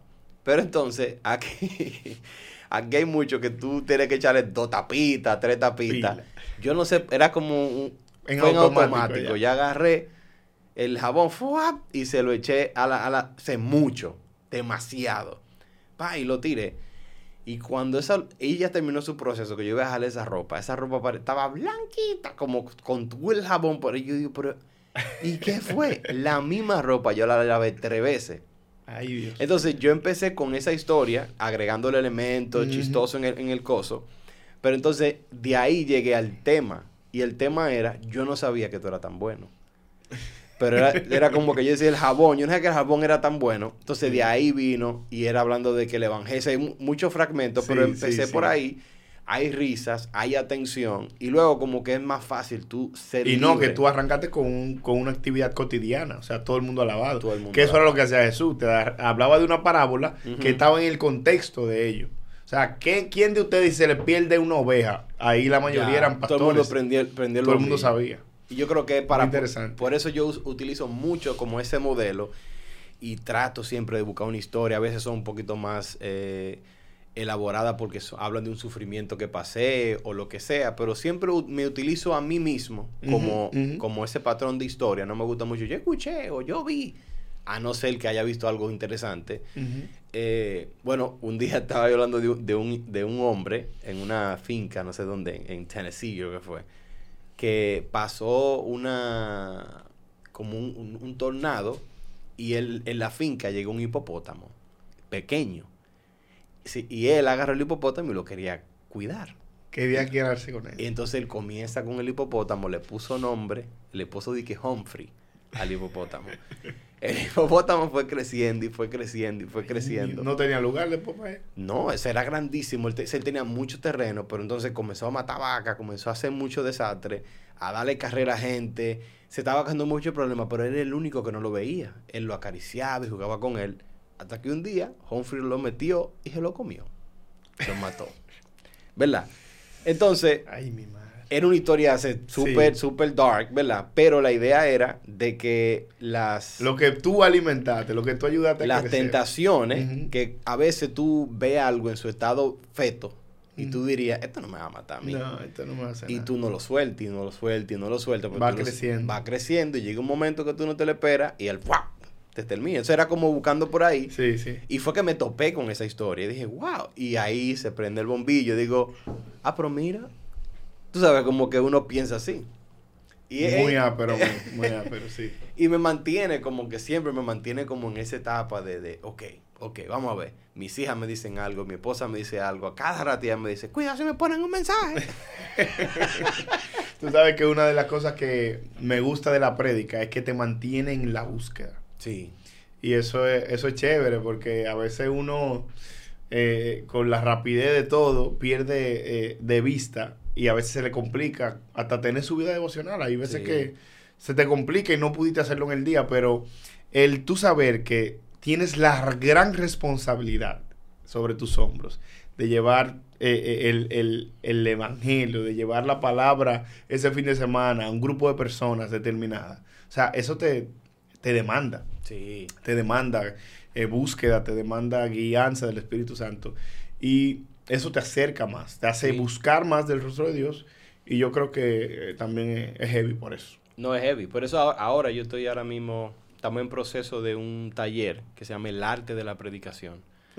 que lo vamos a impartir con esa intención de que tú encuentres tu voz como predicador, que tú aprendas a escribir un mensaje y que aprendas a ejecutarlo sin Excelente. tener que copiar a lo mejor el formato de otra persona. De otro. O sea, muy- al principio yo no quería, o sea, yo batallaba internamente como, es que yo no predico así, es que yo no grito así, yo no soy así. Sí, porque a veces tú quieres tomar formatos de Sí. otros. Decir, mira, fulano no funciona esto. Ah, entonces yo como que mira, es que yo no me veo haciendo eso. O sea, yo respeto todo, pero no me veo y como que no. Entonces cuando yo veo que yo comienzo a descubrir mi voz, digo, no me van a invitar. No me van a abrir la puerta, no me van a poner a predicar, porque tú sabes cómo es que tú llegas con un formato, ay, Dios no se movió, o sea, todo lo que uno conoce religiosamente. Tú no ruges, tú no... No, no, entonces todo eso era como, ¿y cómo yo hago? Y yo recuerdo que yo nada más sentía y decía, dale para allá, olvídate de eso. O sea, tú lo haces por mí, olvídate de eso. Y dije, bueno, whatever. Entonces, como que comencé a fomentar y más construir lo que yo entendía que era mi voz interna. Okay. Conocí mi voz externa, sé qué tono, qué yo puedo, qué no, para yo dar lo mejor de mí. Y como que me, puse para eso. Y gracias a Dios, eh, hoy en día entiendo que he aprendido bastante, pero sí quiero seguir aprendiendo. O sea, para mí no es suficiente. Yo quiero seguir virando me puse a coger clases de, bueno, no eran clases, eran como mini talleres que daban comediantes. De locución y de... No, ellos, ellos, yo estaba trabajando más el, el pace. Es como, hay como una etapa que el silencio es importante. O dentro, dentro de un mensaje. Como que tú dices algo, pero hay un silencio. Y a veces tú quieres como que no dejar silencio o tú quieres hablar muy rápido. Exacto. entonces, eso te va a ayudar a transmitir mejor el mensaje. Mejor. Entonces, los comediantes son los mejores en, el timing. Como ellos tienen un punchline que tienen que darte, entonces ellos juegan con la audiencia de que ellos dicen lo que van a decir. Saben que tú te vas a reír. Ajá, como que ellos tienen, y como que velo comunicando y decía, wow, es que dominan eso. Yo quería como aprender más de eso para también tenerlo como una herramienta a la hora de crear un mensaje. Sí, súper importante, en verdad. Sí, eso es. Eso, eso, eso es súper importante porque, o sea, si podemos lograr comunicar de una manera más asertiva y que la gente, porque a veces arrancamos por ahí y la gente no lo está entendiendo. Y más con los jóvenes, ¿sabes? Y algo que yo agradezco mucho a mi esposa, que ella me decía, con los jóvenes tienes que hablar simple. Sí. Hay que hablar básico con ellos, porque no muchos tienen profundidad en la escritura. Eh, y si tú lees un texto que es un poquito complejo, trata de desmenuzarlo lo más que ellos puedan. O sea, para que te puedan comprender. Sí. Porque a veces nos engañamos con usar palabrería bonita, tú sabes. Sí. Que, que muchas veces ni la entienden. Entonces, hay que saber, obviamente, al público que nos, estamos dirigiendo. Exacto. Y en base a eso, tú sabes qué agregar y qué no. Pero que el mensaje sea entendible, directo, que sea lo más eh, eh, receptible posible, mucho mejor. Sí, no, y por eso, no sé si tú has visto o estás viendo la serie de Chosen. Sí, sí, mano. hay, hay dos episodios que son mis favoritos. Yo no sé cuáles son los tuyos, tú me lo vas a decir ahora. Para mí, los dos. El primero que me, me impactó fue Jesús con los niños. Ok. Porque la Biblia te lo hace entender. Óyeme, pero esa gente tan pasada. Pero cuando tú ves la broma, digo yo, tú así que yo me lo imagino. Entonces, como que tú como conocer ese carácter que uno sabe, porque uno con, el que conoce a Jesús sabe que él no era altanero, que él no andaba con él andaba así mismo como lo pintan, así mismo que yo entiendo que él andaba por la cultura. Sí. Pero verlo en acción y como que yo decía, "Wow, todo el mundo está viendo esto conmigo, qué heavy." Porque yo creo que mucha gente no lo sabe. Exacto. Lo que yo sé que sí, ciertamente él navegaba. Era, era humano como nosotros, porque lo vemos muy distante. Sí. Yo creo que ellos han sido los que más cerca. Sí. Quizás se quedan un poquito cortos, pero ellos han sido los que más cerca han acertado acerca de la personalidad de Jesús. Sí, porque ellos se fueron, ellos están usando. Lo, lo veo muy real. No, hay mucha cultura, porque yo creo que esa es la parte donde como uno no, mucha gente no investiga a la hora de leer, no entiende la cultura. El contexto, la cultura judía. Y si tú no entiendes la cultura judía, tú no vas a saber por qué ellos tocan la puerta, tú no vas a saber por qué ellos besan. hay muchas cosas que tú no sabes. Y cuando la serie te lo muestra, tú dices, wow. Y como toda la película va muy rápido, porque la idea es llegar a la resurrección lo más rápido posible. Entonces te, vuelan muchas cosas muy rápido. Pero la serie, ellos, el, el, lo que ellos tienen en mente no es llevar que ya maten a Jesús mañana. Ellos están tomándose su tiempo, historia por historia, fragmento por fragmento, de todos los puntos de vista, de los sacerdotes, de los discípulos, y es como que, wow. Entonces el segundo es cuando él está preparando el sermón del monte, por lo mismo que estamos hablando, porque él se ve todos los días como, espérate, ¿cómo yo digo esto mejor? ¿Cómo? No, porque yo, yo uso esta palabra, significa tal cosa para la cultura y como que ver que ellos están plasmando como a Jesús creando un mensaje. ¡Wow! qué ápero, qué ápero. Qué ápero. a mí me impactó muchísimo la escena, bueno, creo que el primer capítulo, o el segundo, de Jesús y María Magdalena. Uf, muy duro. Cuando él le, le dice, tú eres, le cambia el nombre y le dice, tú eres mi hija y la abraza. Eso, loco, mira, eso me rompió el alma. Eso, increíble. No, esa serie de verdad que nosotros estamos tratando en la iglesia de ponerla como tiempo de cine y dar dos capítulos por cada... Sí, sí. Y, llevar a la gente al cine, y, o sea, a la iglesia, y que la vean en pantalla grande, y que disfruten, porque para mí no tiene desperdicio. No, no tiene desperdicio. Siempre hay alguien que está tirando y buscando. Ellos lo dijeron al principio y duraron un rato explicando. Nosotros tenemos que agregar cosas a la historia. Ahora la agregamos con conciencia cultural para no salirnos, pero obviamente tenemos que agregarle detalles, detalles para que para tenga sentido. Si no, no tiene sentido. Pero lo han logrado.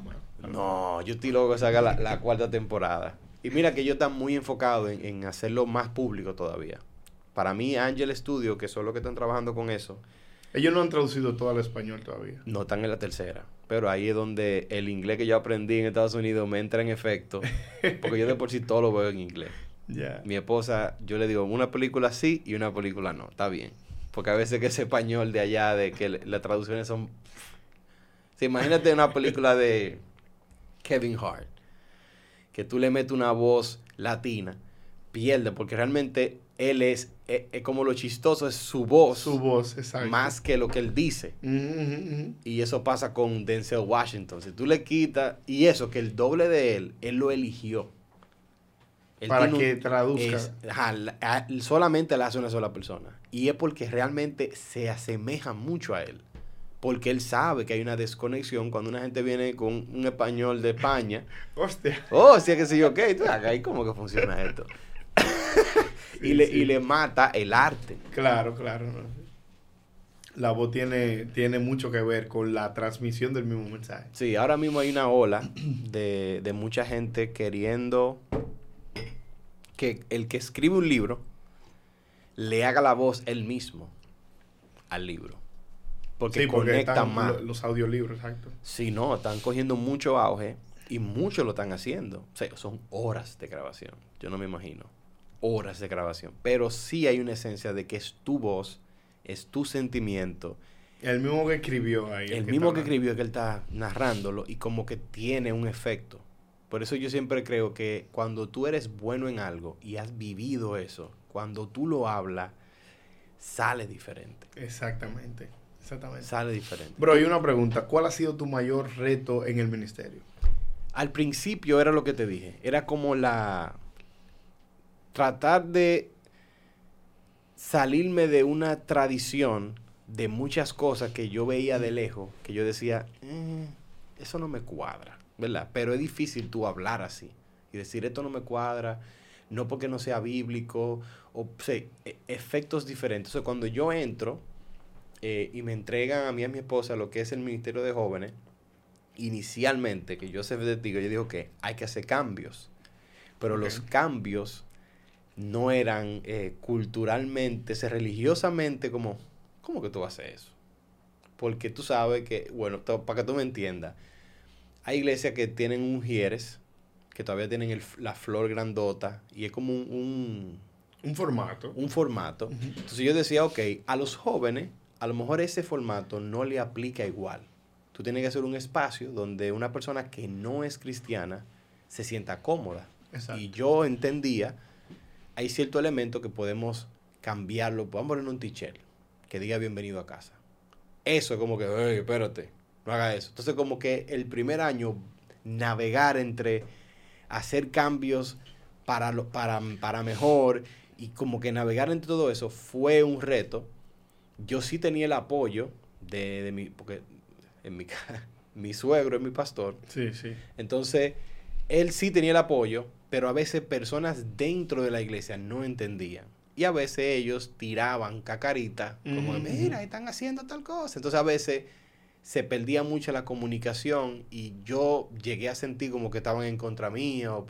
y era el mismo cambio haciendo su trabajo, porque lo que es cambio trae. Genera. Genera, tú sabes. Entonces, mantenerme firme, se mantenernos firme como que en lo que creemos, en esta visión juvenil, en este formato diferente, lo que creemos, vamos a dar lo mejor de nosotros y vamos a ver dónde nos lleva. Y gracias a Dios hemos visto el, el crecimiento de la comunidad, el efecto positivo que tienen todos esos cambios, porque Jesús nunca cambia, el, el formato, el modelo, sí puede cambiar vamos a aplicar ciertas cosas, vamos a agregar ciertos eh, elementos, elementos vamos a hacer. Entonces, eso para mí, ese fue como el primer reto. Después de ahí, como yo amo tanto amar a la gente y, realmente como que yo amo hablarme, es como que yo sí me identifico como pastor porque yo amo más pastorear que predicar. Ya. O sea, yo amo más lo que significa ser pastor. De estar con la gente, de estar ahí, como que eso me apasiona. Y al apasionarme, todo lo que te apasiona te sale como súper natural. Ya, entonces eso viene por default. Ah, entonces como que esa parte nunca la vi como un reto. Yo desde chiquito, como he estado en escenario, esa parte de que del miedo escénico o ser introvertido, como que de por sí ya estaba como a mi favor. Dios sabe lo que hace. Es como que Él me trajo a esta etapa de mi vida como con tanta experiencia en ese mundo que ya yo pararme con un micrófono o como que no, no lo veía no lo, no lo vi de que difícil, ¿verdad? Sí, hay, hay sí, y todavía hay, que tú subes como que... Sí, no, eso, eso, y, yo creo que se debe perder. Yo creo que es saludable. Claro, porque eso siempre te deja saber como que tú me necesitas. Sí. Esa dependencia de, de Dios, tú sabes. Ese nervio. no, es importante. Yo siempre digo, tú creas un mensaje, ora como que todo depende de ti. Pero cuando tú estés arriba, suéltate como que todo depende de Dios. Exactamente. O sea, no trate de, agarrarte tanto a, lo que tú creaste, que Dios quiere hacer algo y tú no te des cuenta. Es como que tú quieres terminar, tú quieres avanzar, pero me faltan dos puntos, tengo que terminar. Exacto. No, suelta los puntos, ya, no, ya tú suelta eso. Exacto. Si Dios dijo lo que tenía que decir. Déjame trabajar. Ya. Y eso yo lo aprendí de, de, yo cogí una clase con uno de mis pastores favoritos, se llama Judah Smith. Y él tenía, él creó lo que se llamaba el Preacher Locker Room. Era como un locker room, como eso en español es donde, donde se juntan los, los vaquebolitas, ¿cómo se llama? Una cancha. No, cuando, cuando están dentro, ajá, los vestidores. Ah, el vestidor. ¿Verdad? Eh, eso para predicadores. Entonces el pana para mí es un excelente comunicador. Uno de sus libros cambió mi vida, que se llama Like Jesus. Who Jesus Is. Y eso cambió mi vida. Entonces, yo coger clase con él y él dar como esos detalles muy específicos del mensaje, de lo que significa y todo lo que he aprendido. Pero él dijo algo que él una vez escuchó a T.D. Jakes, que estaba predicando, y él estaba tan emocionado, la gente, la atmósfera, todo muy bonito, y él en su cabeza dijo, wow, qué lamentable que él no pudo terminar el mensaje, porque él estaba predicando del hijo pródigo y, el, el, mensaje acabó y el hijo pródigo no había llegado a la casa. Entonces él dijo, wow, porque ese tipo como que le faltó. Entonces cuando fueron al green room, a la, atrás, que él le dice, wow, increíble, pero qué pena que no pudo terminar. Y Tiriel le dijo, ¿quién te dijo que yo no terminé? Y es como que a veces tú en tu cabeza quieres como que la historia que tú conoces, pues, eso no es la idea. Y de eso yo aprendí, como que hay momentos que tú tienes que apagar el iPad, cierra la Biblia y pues, ya. Y aunque tú tengas más, ciérrala, ya, porque ya tú estás sintiendo que tú, te tú mismo te estás yendo en otra dirección. Eso no es, eso, vete, tranquilo, vete tranquilo, no te sofoques. hay, que, hay que tener un sentido súper abierto ahí. Sí. sí, porque uno se aferra mucho como a, lo que uno quiere causar. Exacto. Pero eso, eso se va construyendo con la madurez, con el tiempo, con esa receptividad al Espíritu Santo, esa sensibilidad. Full, porque eh, es así, o sea, el Espíritu Santo te va guiando. Tú creas, tú te organizas y creas un mensaje, pero el Espíritu Santo también tiene sus pautas. Exacto. Y dice, bueno, yo quiero hacer énfasis en esto. Y hay que, hay que tener ese oído sensible como que a esa voz. A eso, y déjalo que fluya. Claro. Algo muy importante es siempre aprende más de lo que tú vas a predicar que si tú te sales del tueto, tú como se va a estar en un tema que tú manejas. Porque hay gente que se, se, enfoca, se aprende tanto lo que va a predicar, que si se le fue una palabra, un punto, voló. Una botella. Entonces entra a lo que se llama la regla de déjame yo vocear y déjame yo mantener porque ya no tengo más nada. Exacto. Porque al, al ser humano se le hace difícil aceptar que, Que ya. que ya. Entonces, le dan, le dan, le dan. Y no hay nada ya, pero le dan hasta que le duele la garganta. Tú Muy difícil. es difícil.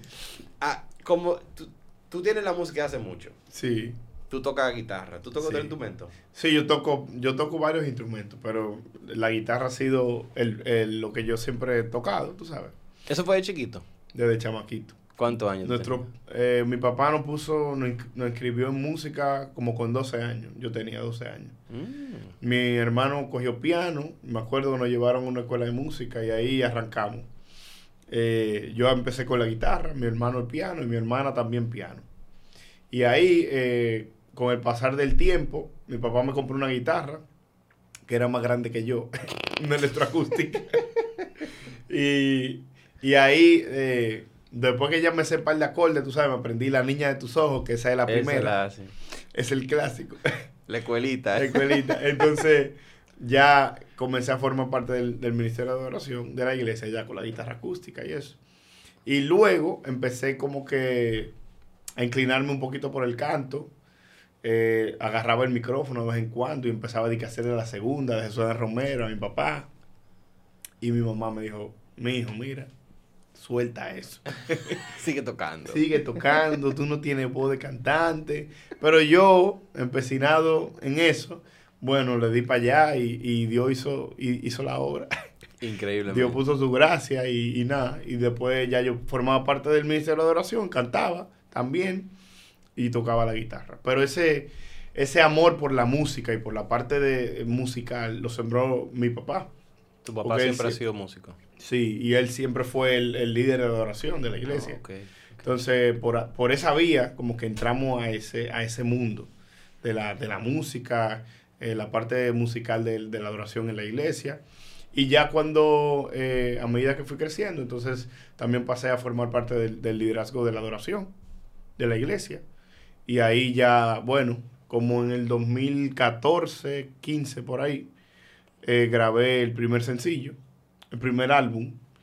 Eh, Sí, porque antes, antes eran álbum. antes eran álbum. sí, ahora que ya De uno. 7 y 8. Sí, sí, fue más o menos por esa fecha, creo que 2015, 2016. Pero seguimos trabajando ahí en la música. ¿Y tu papá Full. sigue en la música? ¿Tu papá sigue...? Sí, eh, mi papá realmente, él siempre ha, ha seguido el- en el tema de la música, pero ya él no está dirigiendo como la alabanza como antes. Eso ya él nos dejó como ese legado. Evolucionó, exacto, exacto. Exacto. Y, y sí, ese legado yo lo, lo adquirí de él, te puedo decir que sí. No, es increíble cuando mi mamá siempre quería bailar. Ella nunca nos lo dijo, nos lo dijo después de vieja, de que yo siempre quería ser bailarina. Pero realmente se le notaba a ella. Mi mamá siempre tiene mucho gozo. Y yo creo que de ahí es que viene nuestro amor por el baile. Y por eso que yo digo que nosotros, nosotros esa cosa que nosotros como que nos sale natural, tenemos que mostrarlo, porque tú no sabes si tú, lo te- tú le estás inculcando a lo mejor una, una línea de vida a tus hijos A alguien. en una dirección. Exacto, es así, es así. Y yo siempre, por ejemplo, he disfrutado eh, trabajar en la iglesia. Eso sí, yo, yo lo disfruto, como que servir en la iglesia. Eh, me encanta servir a la gente, estar así entre la gente, como tú dices. Eh, y, y en la parte de la adoración, eh, formar adoradores.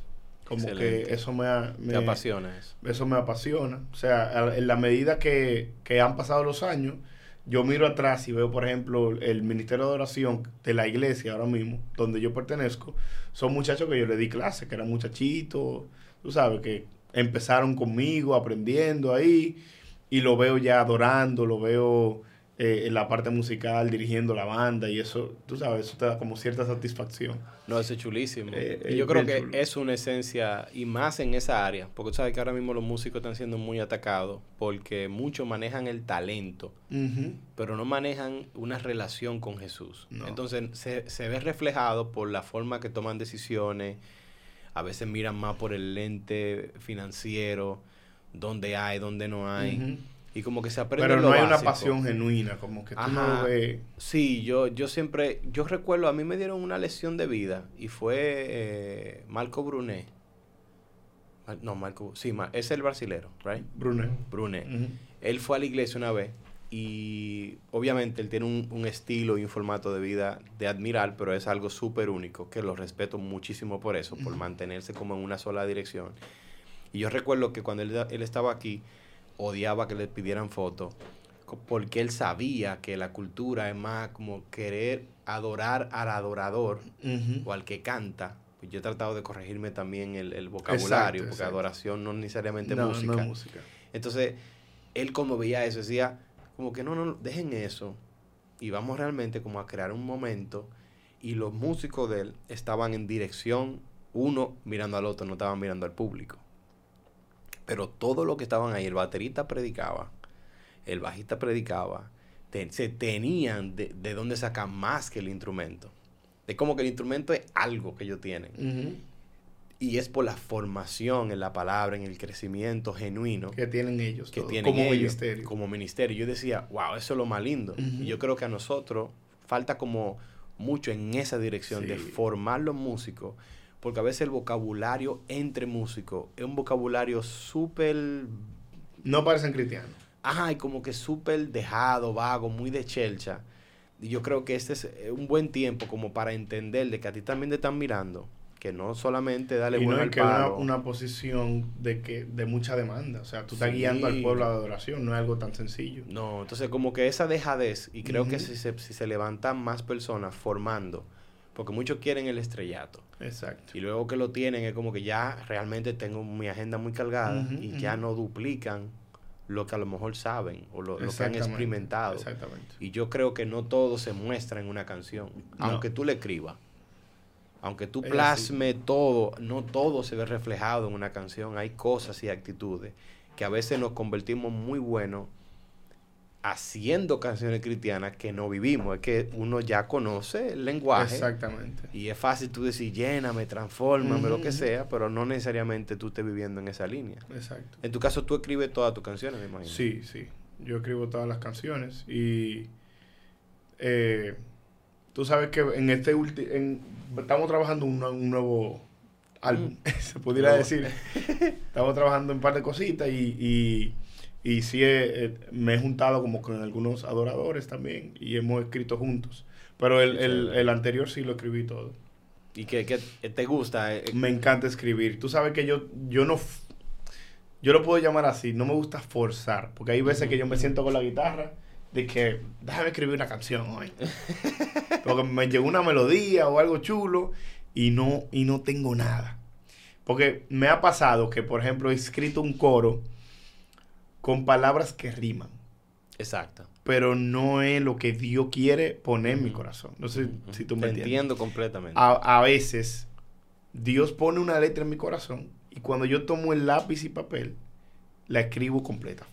Entonces ahí yo digo, esto era Dios que lo quería poner. Entonces, eh, he tenido temporadas de sequía, que lo he llamado así. Temporadas de sequía donde no tengo letras y, qué sé yo, como que no sé. Pero en, esa en ese momento yo le pregunto, Dios, eh, muéstrame qué tú quieres eh, mostrarme en esta temporada o qué tú quieres hacer conmigo.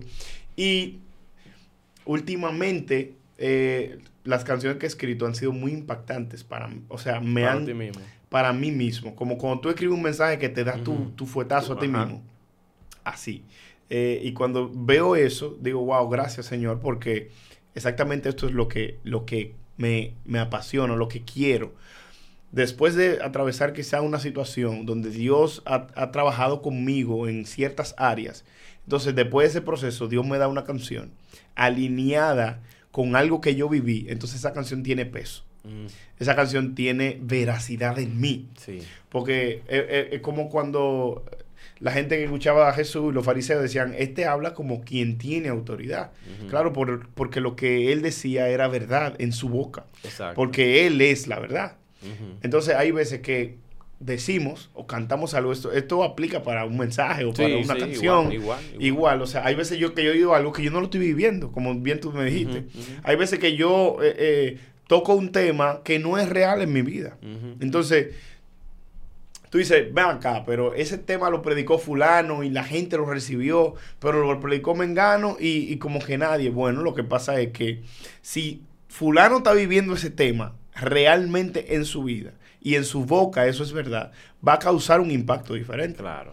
O sea, no igual eh, eh, que yo te hable, por ejemplo, de quedarse en una mina varado si yo nunca he bajado a una mina. Exacto. Ahora, si, si, si. Si el- hay un minero que duró 10 días varado en una mina Hay que y después sale y dice su experiencia acerca de estar eh, eh, en una mina de sal, eh, casi, tú sabes, entonces él tiene peso en esa palabra. Exacto. Entonces, eso yo se lo he pedido a Dios, Señor, que las canciones que yo escriba sean vivencias propias, apegadas a tu palabra y que puedan transformar a aquel que las escuche. Que no simplemente sean palabras bonitas que rimen eh, o que sean las palabras del momento, que yo sepa que vayan a causar emoción. No. Yo creo que la música es, de- o debe ser más bien, la Biblia cantada. Exacto. Tiene que ser, porque que eso, ¿qué es lo que transforma? Se tiene, tiene que llevar una expresión. Tiene que llevar una expresión y tiene que llevar un mensaje, claro. En este caso, o sea, lo que transforma es la palabra de Dios. Eh, yo puedo llegar a tus emociones a través de palabras bonitas Uh, muy fácil. y te puedo manipular, porque eso, es- eso hasta se estudia. Sí. No, que no. full. Y más que- en la música. En la, música, o sea, tiene- yo sé qué melodía puedo hacer para hacerte Tu, tu, sentir tu, melancólico, qué melodía puedo hacer para subirte, para ponerte hype. O sea, yo sé cuáles son los ritmos, cuáles son... Entonces, pero la esencia de lo que nosotros somos eh, y, y de lo que debemos mostrar debe ser que cuando la gente escuche una letra de una canción, diga, eso, esa letra lo lleve a Cristo, lo lleve a mirar a Dios y lo, y- y lo lleve a tener un encuentro con Dios. Porque no vale de nada que yo produzca una emoción en ti, que llore probablemente y que Sí. salte y que brinque, pero que mañana tú sigas viviendo una vida desordenada y de pecado. O sea, si yo puedo ocasionar que con una canción, que a mí me ha pasado, que una canción me ministra a tal punto que yo quiera volver y, y hasta pedirle perdón a Dios, quizá por manera de actuar en mi vida. Entonces, eso, eso sí, ahí yo lo logré. Sí. Entonces, eso, eso yo se lo he pedido a Dios, Señor, que, que yo no cante cosas que, que yo realmente no, no eso, he vivido. Eso, me pasa a mí. Por eso casi todas las canciones que yo he escrito, cuando tengo la, la el momento de, de, de cantarla, es como que si tú la cantas, es como que si tú, tú se lo estás diciendo a Dios. Siempre están en primera persona. Nunca está vamos. Siempre están como más enfocados porque son cosas que me pasan a mí. Exacto, exacto. ¿Verdad? Entonces, como cuando yo la canto, es como que yo vuelvo a esa historia y yo sé que otra persona que la escucha dice, yo he estado en esa historia. Exactamente. Se puede identificar. Se puede identificar y como que eso crea como una conexión a tu vida y lo que Dios podía hacer también. Así Porque es. sí, ciertamente es muy fácil a lo mejor elaborar canciones en base al mercado. Como que tú mires el mercado, ¿qué es lo que está sonando? Exacto. Yo odio esa frase. ¿Qué es lo que está sonando? Yo hago Vamos a romper, pega. vamos a romper con esta. Entonces yo copy y pega, busco el, el formato. El formato dice que el puente va aquí, el coro va aquí, y este coro tiene que ser así. y este tiene este que coro ser subiendo. Tan, tan, tan. Tan, tan, tan. Entonces a veces tú escuchas las canciones que si yo no te digo quién es el artista, tú dirías todas son iguales. Sí, sí. ¿Verdad? Y yo creo que, yo creo fielmente en que tú amas tu arte. Tú amas lo que Dios te puso. Expresa tu arte. ahí. Exprésalo. Sé tú. Olvídate cómo la gente lo puede ver, porque yo he conocido bajistas de fama interna. O sea, no lo conoce nadie, pero todos los bajistas del mundo saben quiénes son, porque manejan una esencia de un arte. Exactamente. Pero a veces tú quieres que te conozcan.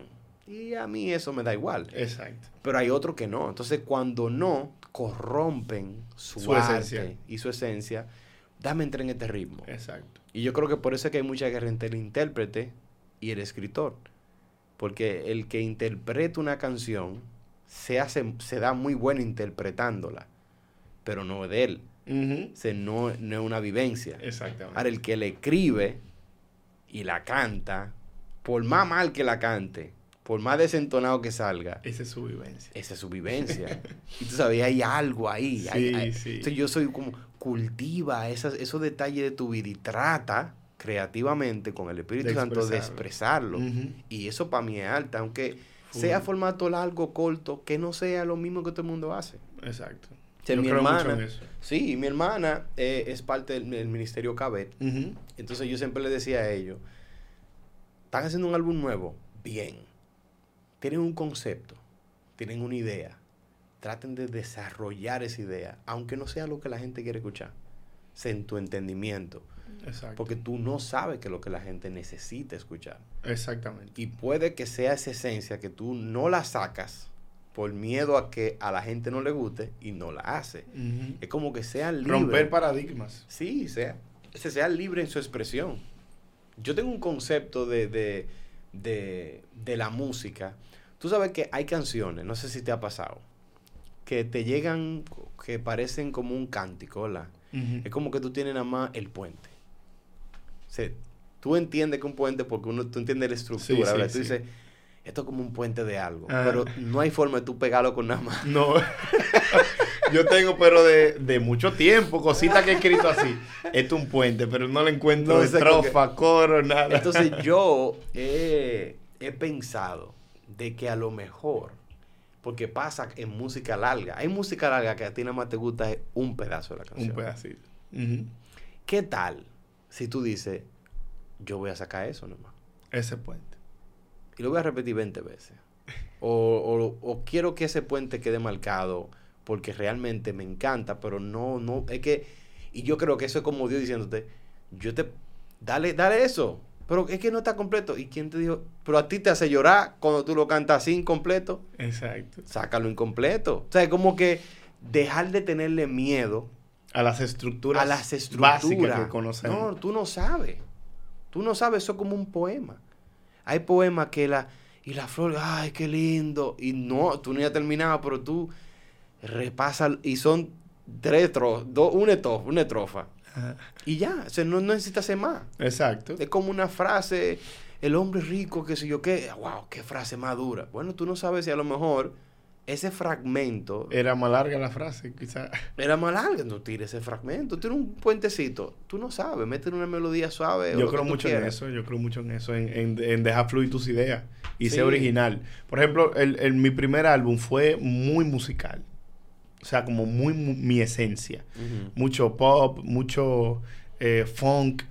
Que aunque no fue tan comercial, que eso yo lo, lo sé, pero eh, eso, eso, eso es lo que me gustaba, ¿entiendes? En- entonces, de esa manera yo expresé mi arte. He hecho también eh, varios urbanos como singles. Y yo no me limito, como que no, somos worship o somos, o sea, de, de la forma que sea y de la manera que Dios me lo dé, bueno, yo lo, lo lanzo y punto. Sí, es que arte es arte. Arte es arte. Y yo creo que el arte tú lo puedes expresar. Por eso hay canciones que el video, junto con la canción, causa más impacto que el video solo en mute o la canción sin el video. Es como que Exactamente, porque el arte se complementa en sus diferentes en sus diferentes fases. claro. Y yo creo que si nosotros podemos crear una, una estructura de tu arte, que tú puedas como que toda esa idea, mi- chiquita o grande que te llegue, como buscar la manera de, de buscarle la vuelta, aunque tú digas, wow, me fundí, porque mira como yo pegué, que qué sé yo qué, con qué sé yo qué, que el álbum, el cover significa, pero es que eso es tú expresando tu arte en toda la parte de la, de la música Exactamente. y la letra y todo. Y yo creo que hay gente que le tiene miedo a eso. Sí, full. Y, y de arriesgarse a salir de, de lo común, salir de lo mismo. Eso- Pero hay que hacerlo. Eso como probar una canción nueva a una, ig- a una iglesia que está acostumbrada a una canción específica, que no la cantan.